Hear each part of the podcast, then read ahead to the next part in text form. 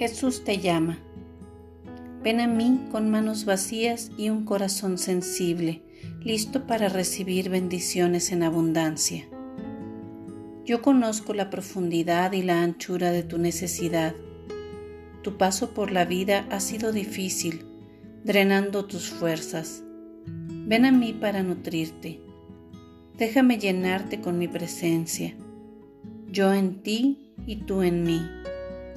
Mi poder fluye más libremente hacia los débiles que están conscientes de su necesidad de mí. Los pasos titubeantes de dependencia no son pasos sin fe, al contrario, están engranados a mi presencia. Estoy contigo.